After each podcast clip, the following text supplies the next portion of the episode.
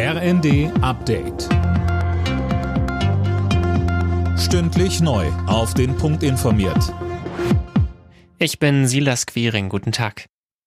Tausende Landwirte haben sich in Berlin versammelt. Dort findet am Brandenburger Tor zur Stunde die große Abschlusskundgebung der Bauernproteste statt. Mit Hubkonzerten und Blockaden wollen sie erreichen, dass die geplanten Subventionskürzungen komplett zurückgenommen werden.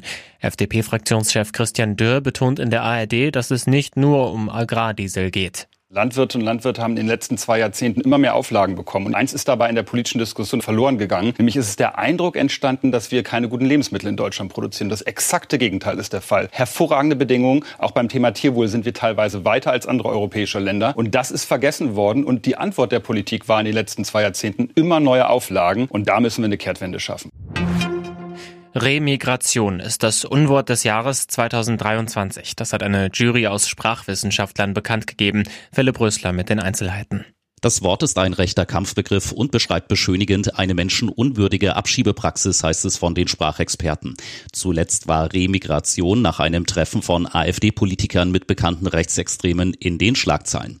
Auf Platz zwei der Wahl kam das Wort Sozialklimbim im Zuge der Diskussion um die Kindergrundsicherung.